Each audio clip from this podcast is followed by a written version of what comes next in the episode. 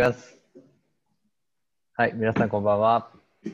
まあ、今日も読書会やっていきましょうということで、今週のテーマは、宗教×政治っていうところで、えっ、と、まあ、先週、あ前回の話し合いで、まあ、宗教と政治ってなんで分かれてるんだっけ？政教分離ってなんで起こってるんだっけ？っていう突如ふとした疑問を、えー、とテーマに、えー、と本日欠席している梅ちゃんが発案してくれたということであの皆さん2週間本読んできて、えー、とインプットして今日、えー、思考を深めていきましょうっていうような回です。はい。ではよろしくお願いします。お願いします。じゃあ、お、やっぱ家事、画質がレベルちげえな。なんか全然違う。全然違う。良い、やっぱり。家事はパソコンを変えちゃったから。変えました。なんか前のパソコンぶっ壊れて何もできなくなっちゃったんですよ。うんなんで急いでで、買い替えまし自分のパソコンが何かわからないんだよね。メーカーえ、そうそう、メーカーは？た。あ、メーカーはデルです。あ、デルなんだ。えー、えデルってなんかあの、他の、例えば富士通とか NEC とかうんのいろいろパソコンメーカーあるじゃないですか。ある。なんか、ああいうやつって、なんかもう在庫があるんですよ。在庫あるんですけど、デルって僕が注文してから作るんで在庫なくて、その分コストが抑えられて、あ、それ、なんとか生産方式だわ。なんだっけ。ジャストイン、タイムみたいな。そう、ジャストインタイムだ、確か。IT パスポートで出てきたわ。そうなんですか。まず IT パスポートの勉強してたんですか。そう、あの、第一歩としてね。えー、で、どんな本を読んできたかっていうのを、僕がまず、えー読んできた本、半分読んだんですけど、えっ、と、日本の民族宗教っていうえー本で、えっ、と、ちょっと思い出しながら言うんですけど、一番初めは、スタートの年代が確か、えっ、と、まあ、鎌倉より前で、で、ピークが鎌倉、まあそれこそ仏教が、えーめちゃくちゃ宗派分かれたところの話がピークに持っていって、で最後に、えー、と今の宗教例えば明明治の話もしてましたね、えー、とキリスト教がどういうふうな立ち位置だったとか、えー、とどういう日本の、まあ、武士道とかかがどういうふうにこう絡まってきたか、えー、と民族、えー、と民衆の方にですね。民衆の方に生活と生活の中にどういうふうに宗教が取り組まれていたかみたいな話でした。僕が読んだのは。そんな感じですね。圭太君はどんな本読んでました、僕は、なんか、まずテーマが、うん。えっ、と、大化の改新うん。ベースだったんで、ちょっと、ここら辺を。うん懐かしい。お赤いやつや。もう、こんなボロボロに使ってたっけってくらいの。いややっぱ受験生。大好きな日本。日本史の教科書だよね。あのオレンジ色の。懐かしでい、こっちは大枠なんですけど、もうちょっと詳細。それ持ってたわ。そうですよね。で、まあ、なんですかね、これでだとあんま内容なかったんで、うん。また、あの、インターネット様をお借りしまして、はいはい。情報収集してきました。素晴らしい。はいありがとうございます。家事は僕は、なんかこう、図書館で見つけた、神道、儒教、仏教、江戸時、ん？江戸思想史の中の三教っていうやつを見たんですけど、まあ、つまんなくてちょっとログアウトしました。い いや笑ったなや、なんか図書館行ったら全部絶望的につまんなさそうで、まあ、これがいいかなと思って調べてみたんですけど、まあ、つまんなかったですね。まあ、ちょっと政治に関わるところだけかいつまんだみたいな。でもあんまり深くは理解できなかったですね。ちょっうんごめんなさい。仙台メディアテーク。メディアテイク。あ俺も同じとこ行った。なんかあんまなかったんだよね。そうですね。なかったです。うんそもそも求めていたものがなかったです。で、ケイタ君、なんか、大化の監視開始について、どんなことを感じた？調べてみて。えっとですね、なんかまあ、梅ちゃんの、あの、さっきスラック投げてくれたのと、うんうんうん。大体なんか大枠似てるんですよ。なんか、政教分、政政政治と宗教が混ざってんのってなんかあかんなっていうイメージを持ってたんですけど、うん。それが別に悪くはないんやろうなっていうふうに、まあ、思考がシフトしたっていう、まあ、印象がありましたね。はい。なるほどね。まあ、じゃあ僕振ってもらったんで、話していきますね。うん。えっと、まあ、大化の改新を調べようと思ったんですけど、うん。大化の改新以前の方がより、えっと、政教分離にか政、政治かける宗教に関しては、まあ、学べることが多かったので、そっちをピックアップしてみました。うんというところから。で、まあ、僕のお話のスタートは仏教伝来からです。うん何年ぐらいに仏教来たか、お二人ご存知ですか？うん。えーっと、あれでしょ、な、遣唐使の時じゃない？の、まあ、ちょっと前ですね。うん。まあ、でもえ、な、なんだっけ？なん、語呂忘れちゃったわ。何年ぐらいか。とネバネバ、泣くよ、うぐいす。えーっと、なんだっけうわ、わからんわ。で、700、6大化の改新が645だから、はいそれより前だよね。うん、あ、わかんない。お、小野のい妹子さんと、菅、あと、いや、そっちじゃないか。ケント菅原さん？これのちょっと前ぐらいです。ああ、そっか。で、まあ500、500半ば、ああ、538もしくは552っていう説がありますうん。というものです。で、まあ、えっと、朝鮮半島から仏教が伝来してきましたと。で、あ、そう、仏教ってこの時、まあ、僕らの認識で言う、あの、横文字やと思ってください。うん。外国の文化っす。マジで。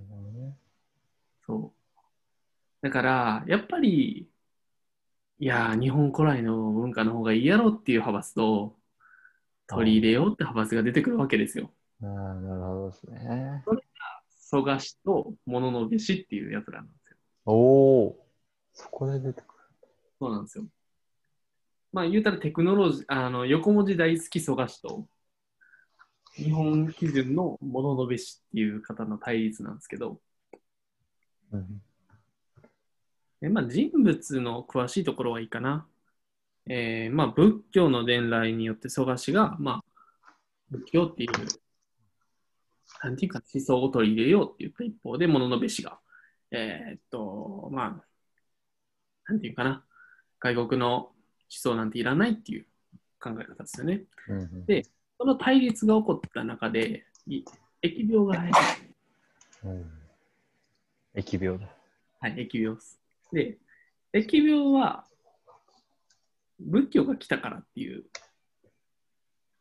まあ、考えで、一旦、物のべし優勢になりますと。うん天皇も、えっと、物のべしの方を押して、ちょっと仏教一旦やめよう。やばいやばいからって。うん物のべしが衰退しかけたんですけど、えー、蘇我の馬子っていう人が出てきまして、うん。よく日本史に出てくる人なんですけど、この人が、物の武器を滅ぼします。殺しちゃいます。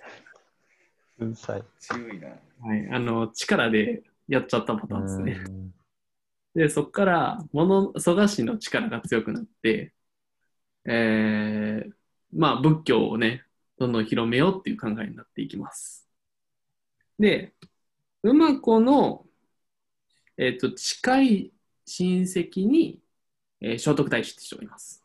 うんで、聖徳太子と馬子が一緒に、えっ、と、しえー地方を、えー、ちゃう中央集権の方に、まあ、持っていきたかった、力を持っていきたかったので、仏教っていう思想をベースに、まあ、国を作ろうっていう考え方になります。まあだから、この時点で仏教を取り入れたのは、えっ、と、国を一個作りたくて、その思想になるのが仏教でいいんじゃないかっていうところになります。というのが一つです。うんで、その後、まあ、えーっとね、聖徳太子が中国に威嚇したりするんですよね。日本は我が国。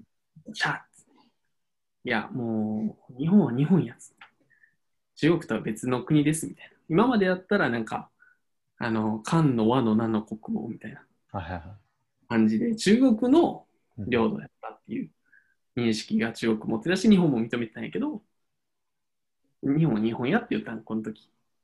で、まあ、対抗する、海外に対抗するために国を作らなきゃいけなかったっていうのもあって、うんまあ仏教っていうのを取り入れられた。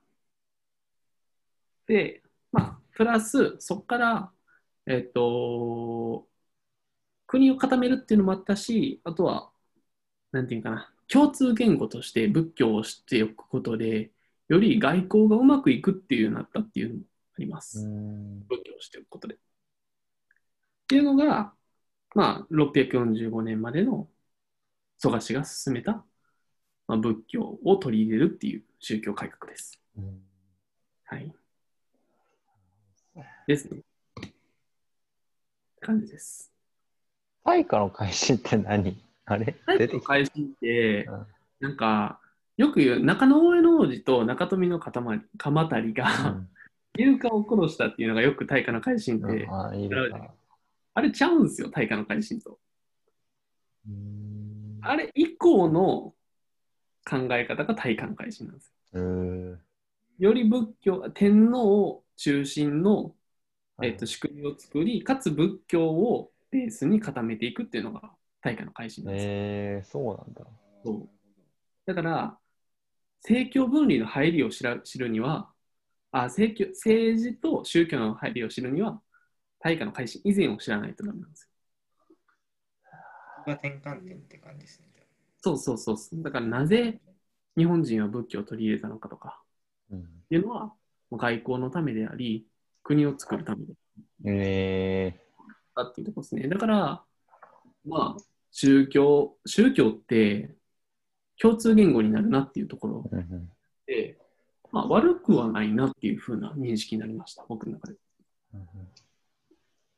いいっすね。確かに宗教、まあ逆が一番わかりやすいよね。その宗教が違う人たちが分かり合えないっていうのが、まあ確かにじゃあ逆に一緒ならすごい結束できる。特にそのスンニ派、スーア派、スシーア派とか、そのシーア派だけで見るとすごい結束強いと思うから、まあ多分そういったのもやっぱ体感としてあったんだろうね、当時は。うん、そうですね。あとはまあ、歴史が違いますからね、仏教とあとは日本の、あの、なんていうんですか、思想の。うん600年とかに対して、中国は3000年ぐらいやったんかな、もう何年あって、中国3年、3000年の歴史。そうですね。だから、まあ、外国のより優れた思想は受け入れられたっていうのもうん説としてあるんじゃないかなと思います。そう。なんか、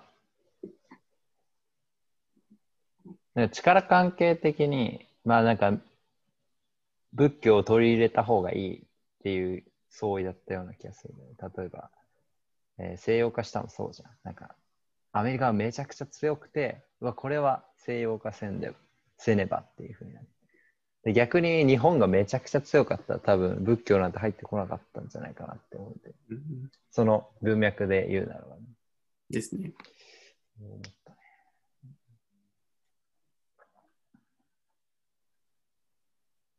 そういった点でキリスト教とはちょっと違うよね。入り方が。キリスト教はなんか突如宣教師が来て、えーなんかふ勝手に普及していったみたいな。その宗教の力で普及していったっていうような、俺はイメージ、覚えだったんだけど。あれですよね、ザビエルが来て、そうそうそうで、織田信長がなんか、あれなんですよね、支えたんですよね、それを。でも、江戸時代になったらもうあれですよね。キリシタン、踏み絵でね。広めるなって言って。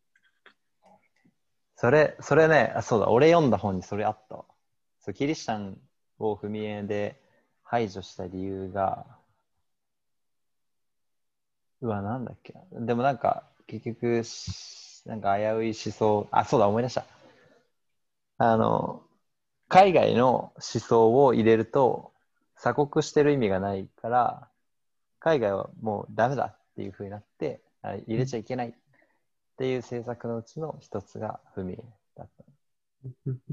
それなんか今も社会主義国の人たちあの国に民主主義が入るっていうのも結構難しいのと同じ原理らしい。思想が全く違う。例えばキューバに、俺なんかなんかのラジオで聞いたんだけど、キューバに行くためには、い民主主義の国の人がキューバに行くためには、まあ、行けるんだけど、行った時になんか指定された場所にしか泊まれないらしい。海外の人って。それなんか他のとこ買って行っちゃうと、うちの国ではこんなお金がもらえて、こんな自由ができて、え、なんでお前たちこんなことしてんの？みたいな、えー異教徒みたいな感じの人が、異文化の人が入ってきちゃって、国の秩序が乱されちゃうからっていうような理由で、そっちの文化がいいみたいなふうに思っちゃそうそうそうあ体制がもう、政治がもう、うん歯止め引かなくなるみたいな意味。そういう危険性をはらんでいるみたいな。あ、これ古典、古典ラジオだ。古典ラジオだわ。共通、私たちの共通言語。あー、最近聞いてないな。もう飛び入るように。丸翔さんがノートで言ってた、あの、新型大人ウイルス、最近聞いてるっす。マジで？おめちゃくちゃ好きなんだよね、あれ。なんすか、それ？あのまたあるんですか？ひ樋口さん、パーソナリティの樋口さんが、とええ、友達の後輩か、後輩の、えーとプログラミング教室を運営している経営者で、はい深い話を月1でするっていう、えー、4本撮りで毎週更新されて、今あれ、日、あめっと30ちゃお分。もろいっすね。あれめっちゃおもろい。そう、今日、あと30分ぐらいに話される。えー、超面白い。最近あれ面白すぎて全然古典ラジオ聞いてないです、ね。あー俺多分、ラジオを聞く量、絶対量が違うわ、みんなと。そうなんすか？そうそう俺ずっと垂れ流してるからさ。多分えー、聞くっつうか、もうなんか、あるみたいな感じ。ある。ある。なるほどなヘビロテしてるもんだって、古典ラジ僕オ。他結構、うん。そこに置いて作業とかはしてますね。あアニメ？アニメ、えー、振り流しながら作業をしたりしてます。どんなアニメ？えー最近リゼロとあか、あ。いや、いいよね。はいはいちょっと集中できなそうだけど。そう、それ思いました。うん、いや集中できないです。できないけど、全くダメ。全くダメ。いやー、アニメが素晴らしいですね。アニメ最高。はい、すみません。全然ちゃう話だった。やっぱアニメの話をちょっと。今は宗教みたいなもんですからね、あれ。いやーそう回り込んじゃったらもああ、そういった面ではね、確かに。まあ、エンタメですよ、エンタメ。ええうんじゃあ、ありがとうございます。なかなか、大会の改新から現代アニメまで幅広いことまでカバーしていただきました。じゃあ、梶山、お願いしまう。す。はい。なんか、あんまり多分深くまではいけないんですけど、うん僕、あの、江戸時代の宗教みたいなので、まあ、政治と関わるところで言うと、なんか、さっきキリスト教の話出てきましたけど、やっぱ、幕府としてはキリスト教を広めさせたくないみたいな感じで、まあ、寺受け制度とか、まあ、踏絵とかいろいろやって、まあ、キリスト教をこう広めないようにみたいな制度をいろいろしてって、まあ、一応キリスト教は広まんなかったんですけど、まあ、その代わり、まあ、仏教とか儒教とか神教とか、なんかこれ面白いなって思ったのが、なんか徳川家の宗教みたいなのをなんか作ったらしいんですよ。うん。三名前ちょっと忘れちゃったんですけど、三のなんとかなんとか教みたいな。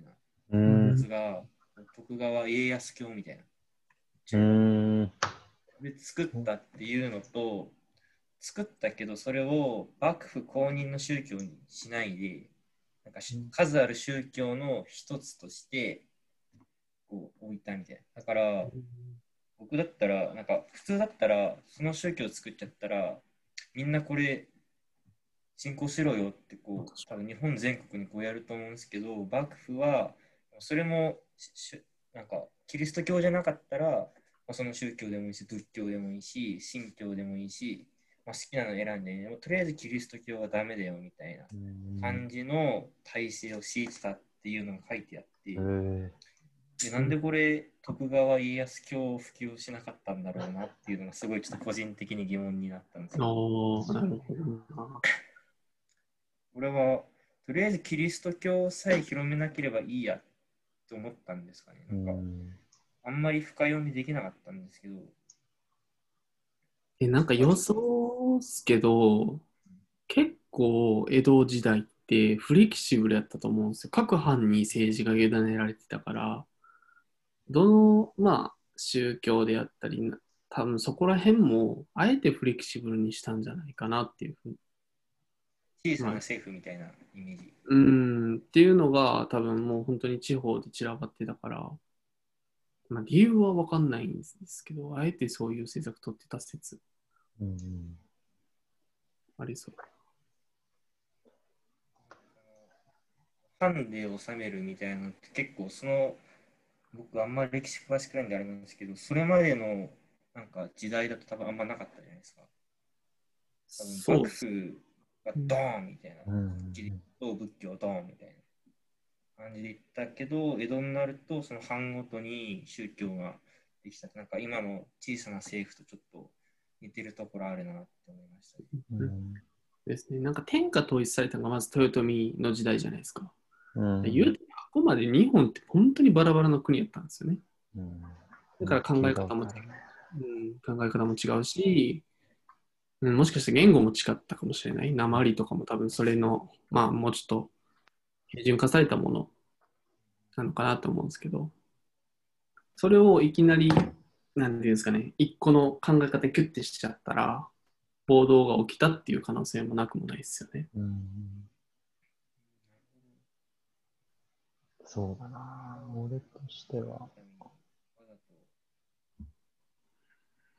宗教はまあ何でもいいよみたいな感じにしたっていうのも考えられそうですね。なんかやっぱそこは自由、キリスト教を禁止するからこそ自由度を持たせて、なんかその宗教って結構やっぱ爆弾爆弾になりうるから、そこだけは分散させておいて、えー幕府に何か悪い影響とかが起きないようにマネジメントしてたんじゃないかなって俺は聞いたとき思ったね。うん。確かに参勤交代とかいろいろ結構きつい制度他にやってますもんね。うんここに宗教とかも抑え込むみたいなのも確かにきついイメージがあるっす。もしかしたらあれだよね、逃げ道になってたかもしれないよね。そういったなんか厳しい年貢とか。で、苦に対して、なんか救いというか、求めてたかもしれない。いや、そうだけうん。確かにな。そう考えたら江戸時代ってめちゃくちゃ仕組み上手ですよね。ど。うん。システム上手ね。あ、そう。160年続いてますもんね。あれじゃないっすね。もっとじゃない？もっとってあれ？300年じゃなかったっけ？それは嘘だ。260です。260か。200か。はい。長いな。